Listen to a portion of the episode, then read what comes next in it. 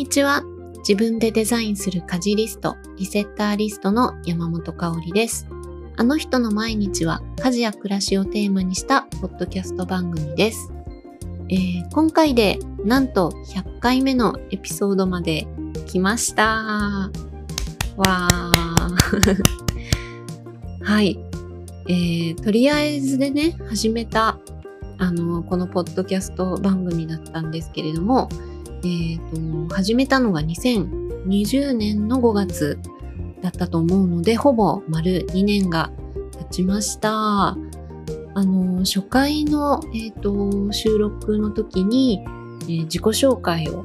したんですけれども、あの、この間ちょっとだけ、えっと、聞き返してみようかなと思って1回目を再生してみたんですけど、なんかちょっと恥ずかしくて途中までしか聞けなかったんですが、えっと、今にね、比べると、かなり緊張をしながら話しているので、あの、ちょっと雰囲気が違うのと、あと、BGM が、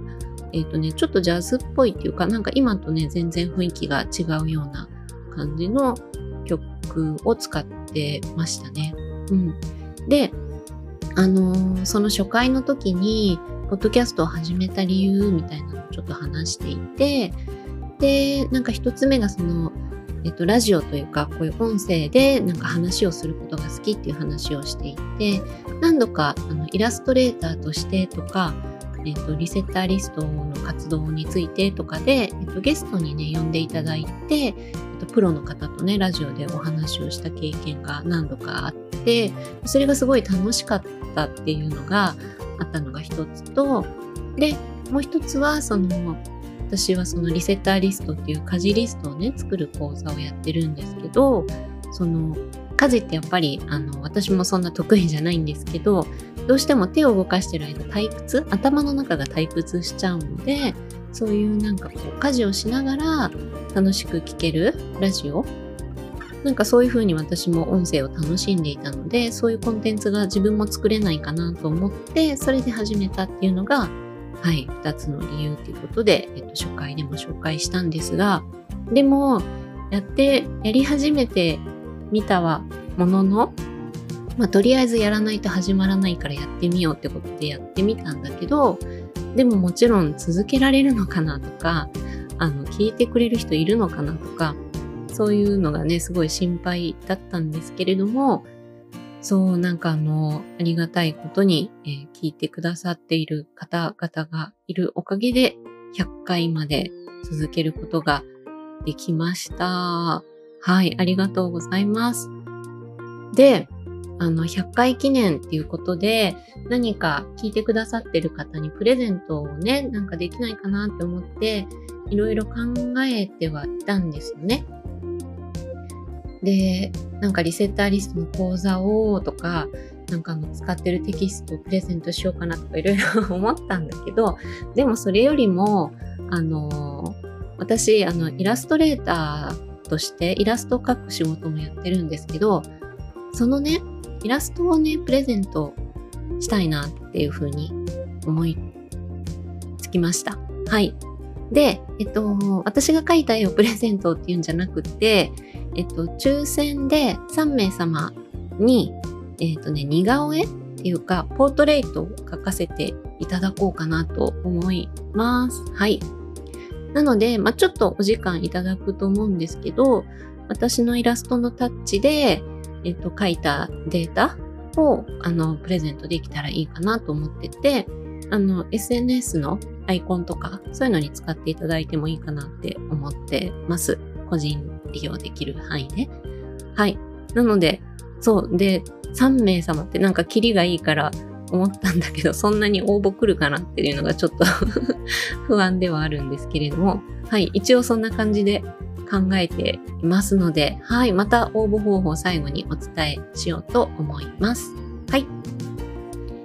で、今回100回記念だから、なんか振り返りとかやろうかなとか思ったんだけど、うんでもそんなにそれって、あの、みんな聞きたいかなっていうのもちょっとわかんなかったので、ちょっと全然関係ない話を 今日はお届けしようと思います。はい。あの、えっと、今、私は現在タイのバンコクに、えっと、来てちょうどもう1ヶ月以上経ったったかなっていう感じなんですけれども、今年度は、えーと、そうですね、ちょっといつぐらいまでってお尻がはっきり決まってるわけじゃないんですけど、東南アジアにいる予定をしています。はい。で、あのー、なんかね、やっぱり久しぶりに海外に旅行、旅行自体も久しぶりだけど、こう、長期滞在でね、来るのもすごく久しぶりなので、あの、やっぱり国とか文化とか違うと、なんかいろんなことが常識とかね、いろいろ違うなってことをぼんやり考えてたんですが、で、あの、私自身このポッドキャストでは家事の話とか暮らしの話がメインなので、自分がね、こう海外に出た時の話とかっていうのはそんなにすることはないんですけど、あの、ゲストの方とね、話す時にたまにちらっと出てきたりとかはあるんですけど、なんかでも改めて、えっと、振り返って考えてたら、今までの人生で、私今6歳なんですけど、えっと、トータルで6年間海外で過ごしたんだなっていうのがあって、で、そうそう、なんかそれ、その辺のことをなんかね、こう思い出したりしてたんですよ、最近。なので今日はそういう話をしてみようかなと思います。で、ちょこちょこと、あのー、若い頃に外国に行ったりしてたことがあったんですけど、合計すると6年間で、あと今、現在の東南アジアが経験として加わるのかなっていう感じです。で、内訳を見ると、アメリカが3年、で、中東のシリアが3年っていう感じです。で、中東のシリアの生活については、過去回のね、84回から86回が、えっと、私が中東のシリアでめちゃくちゃお世話になった、あの、考古学者の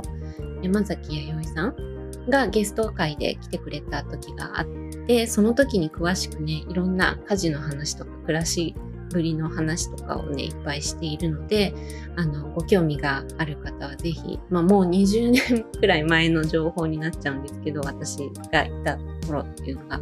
なんですけど、もし興味がある方はそちらをね、ぜひ、あの、バックナンバー聞いていただきたいなって思います。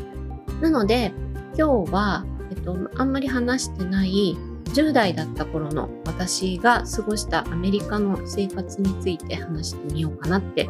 思います。はい。で、えっ、ー、と、アメリカの生活については、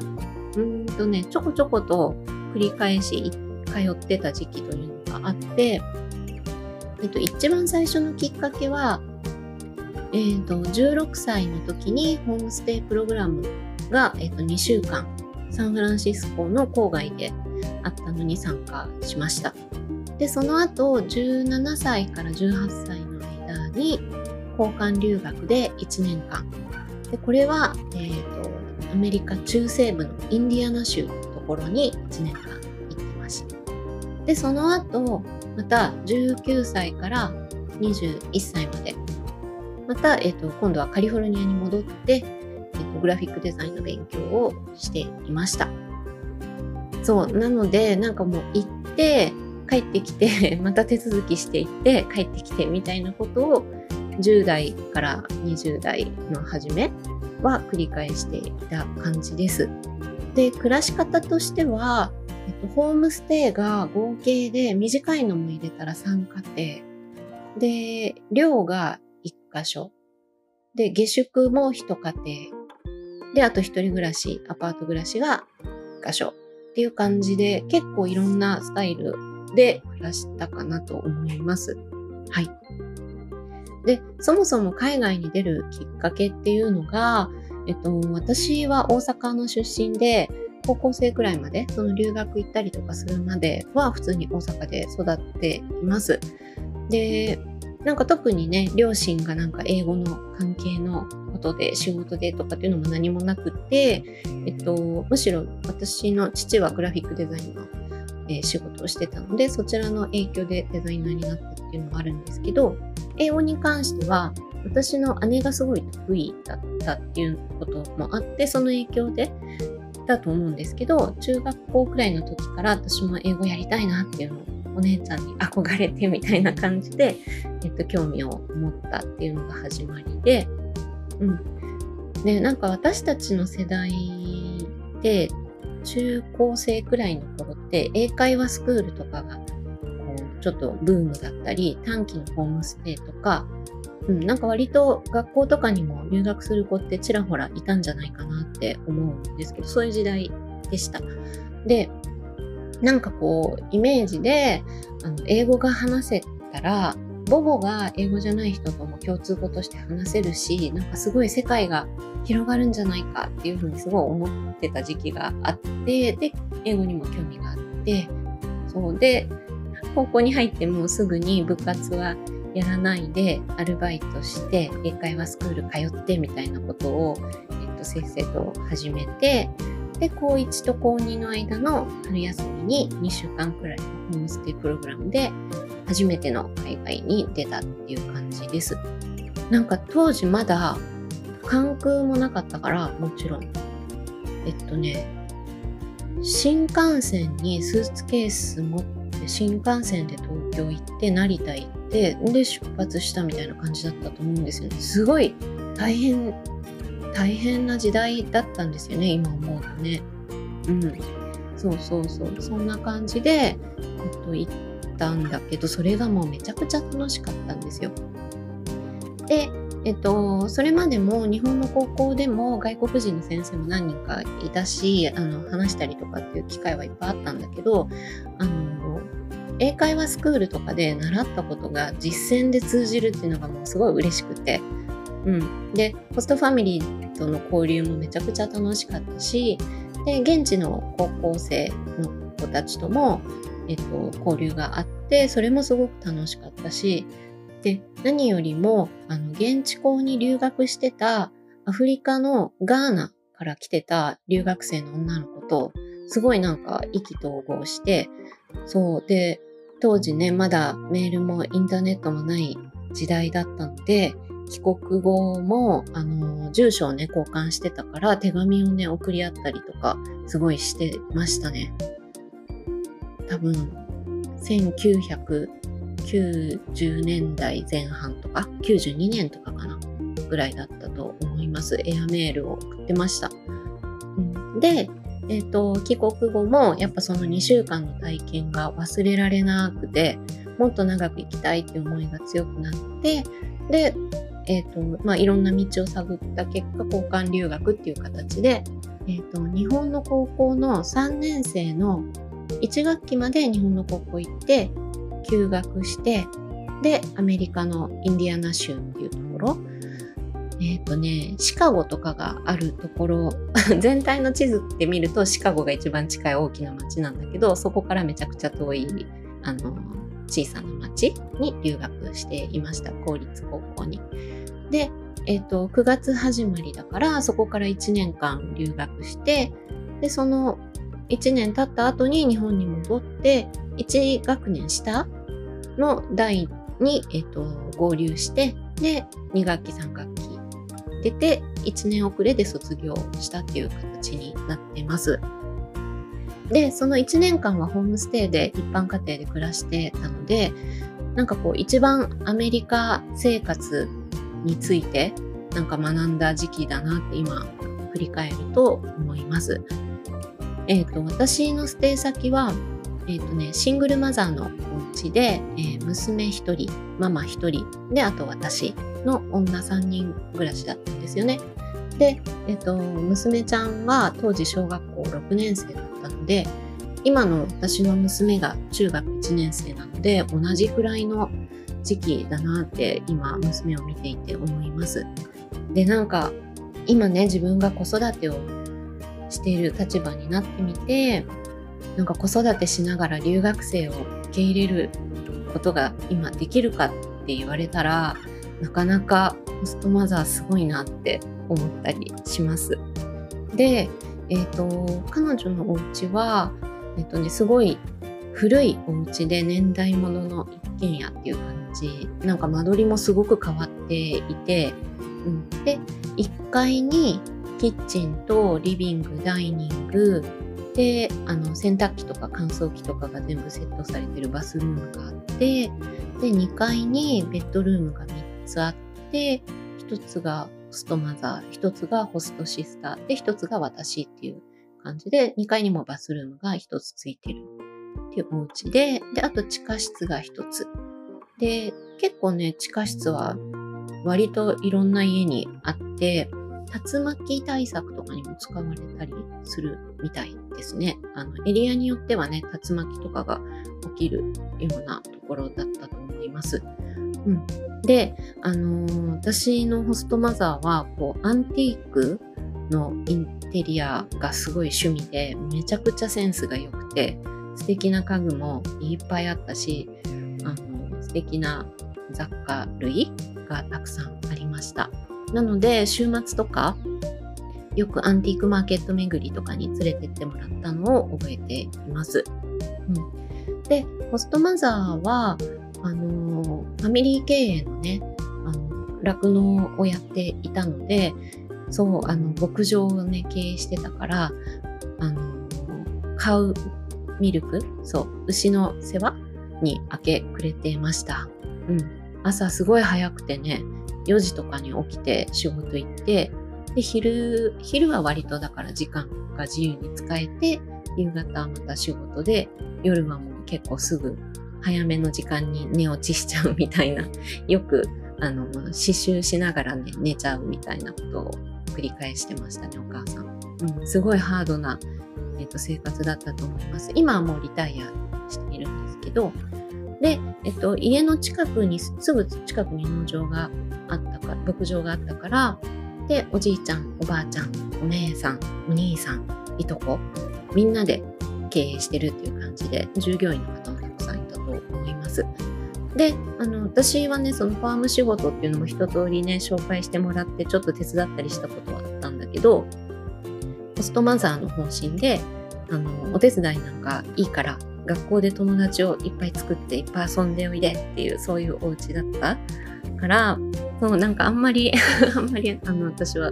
あの、牧場の仕事は詳しくなくて、それよりも本当学校の友達と毎日遊んで部活やってみたいな、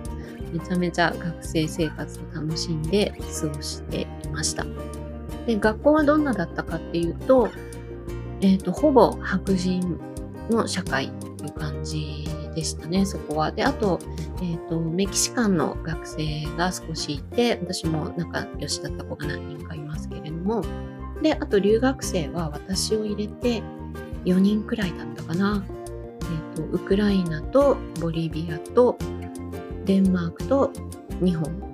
からそれぞれ1人ずつぐらいの感じでした。なので、アジア人はいなかったですね。うん、で、えっと、部活は、あの、アメリカはシーズン制だったりするので、1年間ずっと同じ、あの、部活に入るっていうよりも、冬は何とか春は何とかそんな感じでやってました。私は女子バスのマネージャーを冬やって、春はテニス部をやってましたね。プレイヤーとして。うん。なんかいろいろね、楽しい思い出がいっぱいの留学生活だったんですけど、学校にね、通うのも最初はスクールバスを使ったりしてたんですけど、すぐ友達とかができて、もう車で迎えに行くよとかっていう感じで送り迎えしてもらうようになりました。でね、あの、向こうでのその、えっと、日常というか家事とか暮らしのことってどんな風だったかなっていうのを今回思い出してたんですけど、ホストマザーはそうやって牧場の仕事がめちゃくちゃ忙しいから、で、シングルマザーで子育てもしてるから、お料理はね、ちょうど夕方って牧場の仕事も忙しい時間帯だし、なのでお料理はほとんどしなかったですね。で、おじいちゃんとおばあちゃんのお家がすぐ近くだったから、夕飯はそのままおばあちゃん家で、えっと、作ったご飯を一緒に食べたり、お家に持ち帰ってきて食べたりみたいなのが半々くらいだったかなと思います。で、えっと、そのおばあちゃんのご飯は本当に美味しくて、あの、私はそうですね、そこの家でご飯とかで困ったことは何にもなかったですね。全部美味しく食べました。はい。で、あの、ホストマザーはもちろんその料理がじゃあできないのかって言ったらそんなことはなくて、たまにね、あの、持ち寄りのポットラックパーティーとかがあると、そういう時にはこれ作るみたいな、あの、定番の料理があったりするんですけど、日常的に毎日作るみたいなことは全然なかった。うん、だから家で食器とかお鍋が汚れるってことがほとんど少ないのであの食洗機も備え付けの大きいのがあったんだけどなんかそこ食品庫になってましたね。なんかクラッカーとかシリアルとか入ってたような記憶があります。でえっとお皿はもう手洗いしてましたね。なのでそんなに出ないから。うん。でお昼は私は学校のカフェテリアで食べていたのでで朝はシリアルとかトーストとかそんな感じだったと思います。で、えっと、当時のホストマザーはボーイフレンドがいて今ねもう全然別の方と、えっと、長く一緒になって過ごされてるんだけど、えっと、当時のねボーイフレンドが来ると彼はあの料理がすごく上手だったので家で一緒に作って食べるみたいなことはしてましたね。うんはい。で、料理はそんな感じだったんですけれども、洗濯は、えっと、すごい大きな洗濯機と乾燥機がお家にあって、で、夜、だいたい洗濯機を、えっと、まとめて回して乾燥機に入れて、で、終わったのをそれぞれが自分の分をおしゃべりしながら畳むっていう感じにしてましたね。うん。で、えっ、ー、と、掃除に関しては、あそう、一番最初に行った時に最初に言われたルールの一つが、シャワールームを使ったら、えっと、シャワールームっていうのは、なんていうのか、こう小さい狭いブースみたいになってて、あの、バスタブが2階のバスルームにあるんだけど、1階にあるのはシャワールームだったから、えっと、そこはそんな広くないので、使った後にあの排水口の髪の毛をティッシュでちゃんと捨ててで体を拭いたバスタオルでシャワールームの内側の水滴を全部拭き取ってでタオルを洗濯かごに入れてねって言われたんですよね。そうそれだけあのやっといてって言われてそれは、えっと、全員が守ってやってたのでお風呂が、そう、だからいつもすごい綺麗でしたね、シャワールームが。うん。ね、それ今思うと本当にいいシステムで、カビないし、掃除もほぼ不要っていう感じでしたね。なんか、日本みたいに広くないから、そのシャワールーム自体が、あの、ブース型っていうか、なので、そう、あれだったらバスタオル1枚で全然綺麗に水滴も拭き取れて、ですぐ洗濯しちゃうから、全然汚れないしっていう感じでした。はい。なのでバスルームいつもピカピカで気持ちよく使っていました。で、あと掃除機に関しては、なんかすごい大きい、あの、ザ・アメリカみたいな、あの、重そうな掃除機がそういえばあったなって感じはするんですけど、あんまり使ってるの見たことないので、たまに見かけたりしたけど、日本みたいにあんな頻度ではやってなかったと思います。うん。で、えっ、と、あと育児に関してもだいぶ大きかったから、うん、なんかそれが手がかかって大変みたいなことはなかったけれど、私がちょうどね、あの、ステイしてた時は、あの、私のホストシスターはお絵描きとかアートとか工作とかそういうのがもうすごく大好きな子だったから私もどちらかというとっていうかすごい得意分野なので一緒に絵描いたり、なんかいろんなもの作ったり、一緒にやりましたね。なのでその辺はうちの娘とやったことと全然変わってないっていうか同じような感じで楽しく過ごしてましたね。そう、ほんといい子で大好きだった。今もね、たまに連絡取ってますけれども。そう。で、この家族とは未だにすごく連絡が、あの、やりとりがあって、私の娘の誕生日とか、クリスマスにはね、いつもカードとかプレゼント送ってくれたりして、私が 娘の写真を送ると、それをね、教会とかに持ってって、私の孫なのとか、似てるでしょとかって、そんなジョークを言って周りを笑わせてるとかって言ってました。そう。で、あの、当時ね、すごい良くしてもらったおじいちゃんやおばあちゃんも、実はもう亡くなってしまって、で、おばあちゃんのね、遺品整理をまだしてる最中で、たまにね、形見分けのブローチとか、なんか細々したのをね、これ香りがもっといてとか言って送ってきてくれたりとかしますね。この間のうちの娘の卒業式の時にそのブローチもつけてあの式に出たりしましたけれども。いや、本当に温かい家庭で、あの、おじいちゃんおばあちゃんと、私と、えーと、ホストシスターと4人でアメリカをこうバンで縦断してあのインディアナ州ってすごい北の方にあるんですけど真冬にあのフロリダまでバンで何日かかけてモーテル泊まりながら縦断してでフロリダのお家に夏あっちはずっと夏のねえっと気候なので冬の間行くっていうからちょっと一緒に ホストシスターと参加させてもらって、ちょっとだけ遊んで、帰り2人でグレイハウンドの高速バスで帰るっていう冒険をしたこともありましたね。なんか本当にいい思い出がたくさん詰まってる1年だったかなって思います。まあ、これはたくさんあるアメリカの家庭のごくごく一部の例だから、あのこれでアメリカのね暮らしを知ってるとは全く言えないんだけれどもあのあと他にも2つ家庭えっ、ー、と2家庭短い期間のホームステイをしたんですけど私が一番密に過ごしたアメリカの家庭におけるリアルな暮らしっていうところの高校の時の1年間だったかなっていうふうにます。はい。で、この家庭に入る前に1ヶ月だけアメリカの私立高校の寮に入った経験もあって、そこはね、えっと、ロシア人の女の子とルームメイトで2人で1部屋の暮らしっていうのも1ヶ月だけ体験しました。なんか寮生活は寮生活で、あの、友達いっぱいで過ごすので、それはそれで楽しい一面もあり、まあ、多感な時期ということもあって、面倒なこともあり、みたいな感じで、まあ今はね、あの、振り返るとどれもいい経験だったなっていう感じで、いろんな思い出があります。はい。で、ちょっと長くなってきたので、えっと、駆け足でいくと、その後は、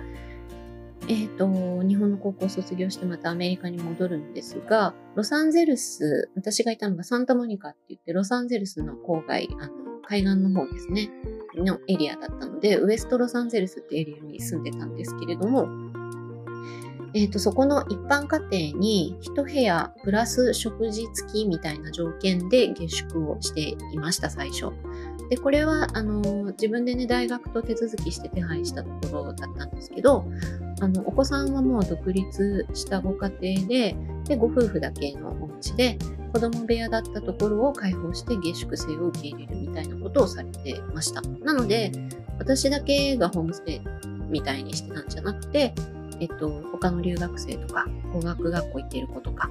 なんか私がいた時はオランダ人の男の子とか、えっと、沖縄の女の子とかも下宿してたかなと思います。一緒にね、遊んだり楽しかったんですけど、ただ、あの、ここは、あの、ホストファミリーみたいな感じじゃなくて、下宿っていう感じなので、もうちょっとこう関係性はドライでした。で、ご飯はね、ついてるから、あの、食事時間が決まってたりとか、あと洗濯とか掃除は各自でやるっていう感じだったんですけど、なんか割と、あの、まあ、ここのご家庭だけかもしれないし、まあ、うん、下宿ってそんな感じなのかちょっとわかんないんですけど、割とルールがね、細かくて、ちょっと途中でしんどいなっていうのがあって、で、大学の授業も結構夕方からのものとかもあったりしたので、こうちょっとなんかあの、行動がね、あの、窮屈だな、みたいな風に感じてくるようになって、で、大学で仲良くなったシンガポールのお友達になんかちょっと愚痴を言っていたら、同じアパートにね、ちょうどワンルームの部屋空いたよとかって紹介してくれて、で、値段的にもまあいけそうな感じだったので、そっちを契約してワンルームに移ることになりました。そうで、まあその後もね、最初はバスで通って学校行ってたけど、途中からあの向こうで免許取って中古車買ったりとか、いろんな経験をしながら一人暮らしっていうのもあのいろいろな経験を積むことができたなっていうふうに思ってます。でここの一人暮らしの話は、えーと、94回の配信であの家事シェア研究家のミキさんと話したりしているのでよかったらあの聞いてみてください。はい。なんかそんな感じで今ね思い返すといろんな生活スタイルを経験してきたなって思います。なんかこう大人になってあの外国に出るとかってことはできてもなかなかホームステイっていうのを体験する機会は、まあ、多分探せばあるんだと思うんですけどなかなかねあのめったにできないことだったなっていうふうに今思っててで特にその10代の頃まだこうね自分もなんか経験も何もないようなところ、そういう頃になんか1年間私をね、受け入れてくれたホストファミリーには本当に感謝だなと思っていて、そう、なのでそこで経験したこと、その年代で経験できたこと、なんか分かったこと、違いを学んだ、こう、それを受け入れる力とか、なんかそういうのって本当にかけがえのない体験だったなっていうのを今改めてこう思っています。で、もちろんその後にね、結婚後すぐにね、今度は中東のシリアっていうところで3年間過ごしたんですけど、それもまた、なんていうかこう、日本やアメリカの経験からは全く想像のつかないムスリムの世界っていうのをぐっとこう広げてくれた視野の広がった経験で、で、また今ね、あの、こう子供も一緒にこう東南アジアで過ごすっていう機会を得ることができて、この時間もまたなんかこう自分が普段いろんな違いに気がつく、そういう貴重な体験になっていくんだろうなっていうのをなんかこう感じています。はい。そんな感じでなんかこう、日本にね、いると、なんていうかこう、暮らしとか家事とかについ追われてしまいがちなんだけど、こうやって外に飛び出して普段と違う常識、普段と違うなんかこうペースで過ごしてみると、なんかこうもうちょっと肩の力を抜いて、なんかいろんな生き方があるし、なんかもっとこう自分も大事にしたり、家族との時間を大事にしたり、なんかそういう風に過ごしていけるように工夫したいなっていう気持ちにすごいなったりしています。うん。はい、なんかちょっとダラダラと今日は思い出話の回みたいになっちゃったんですけど、うん、そんなアメリカでの暮らしとかをちょっと思い出したりしてたので、今日はシェアしてみました。はい。で、えっ、ー、と、今日はこの辺までにしたいと思うんですけども、本当はね、あのー、このポッドキャスト毎週木曜更新でね、あの、ずっと続けてきてたんですけれども、ここ2、3ヶ月はちょっとこの移動、引っ越しとかもあって、ペースが乱れがちだったりしてるので、またちょっとずつね、整えて毎週更新に持っていきたいなとは思っているところです。はい。で、今年からはね、あの、毎月のレギュラーがお二人、あの、ご参加いただいていて、家事シェア研究家のミキさんと、あと、ルームスタイリストで整理収納アドバイザーの安藤さん、秀丸さんですね。このお二人がね、あの、来てくださるので、私も本当に毎月の収録がとっても楽しみで、特にもう本当このお二人が私のお片付けの気持ちをこうぐっと盛り上げてくれた、なんかお片付けの師匠って私は 勝手に二人のことを思ってるんですけど、はい。なので、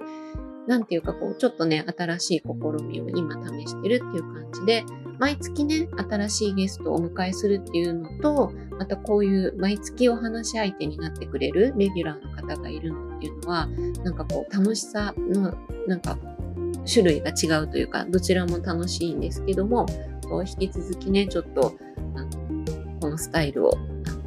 続けてみようかなと思っているので、楽しみに聞いていただけたらと思います。ますはい。で、そうだ、最後に、あの、プレゼントへの応募方法の紹介をしなきゃいけないので、えっと、します。えっ、と、どうしようかなって思ったんですけど、概要欄にお便りフォームが実はあって、なんかこれ全然活用 されてなくて、あの、全然お便り来ないんですけど、よかったらこれ使ってほしいなっていうのもありますので、お便りを、あの、ここから送ってくださった方の中から抽選で3名様をランダムに選んで、えっ、ー、と、イラストを描かせていただけたらなと思っています。はい。なので、えっと、当選された方にご連絡を差し上げるって形にしますので、えっと、はい、お願いします。お便りをね、と、必ず書いていただけたらと思います。感想でもいいですし、こんな話をしてくださいとかでもいいですし、あの、いつも聞いてますみたいなでも大丈夫です。はい。えっ、と、締め切りは6月16日の木曜日とさせていただきますので、えっ、と、2週間後かなになります。なので、ぜひぜひこれを、この機会に、あの、お便りで声を届けていただけたらなと思っていますので、よろしくお願いします。では、ご応募お待ちしております。そして、えっ、ー、と、100回を、えー、超えましたけれども、これからもちょっと頑張って続けていきたいなと思いますので、引き続きよろしくお願いします。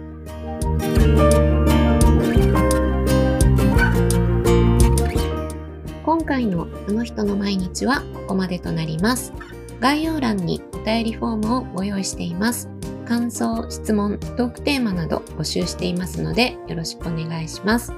それではまた次回お会いしましょう。山本香里がお届けしました。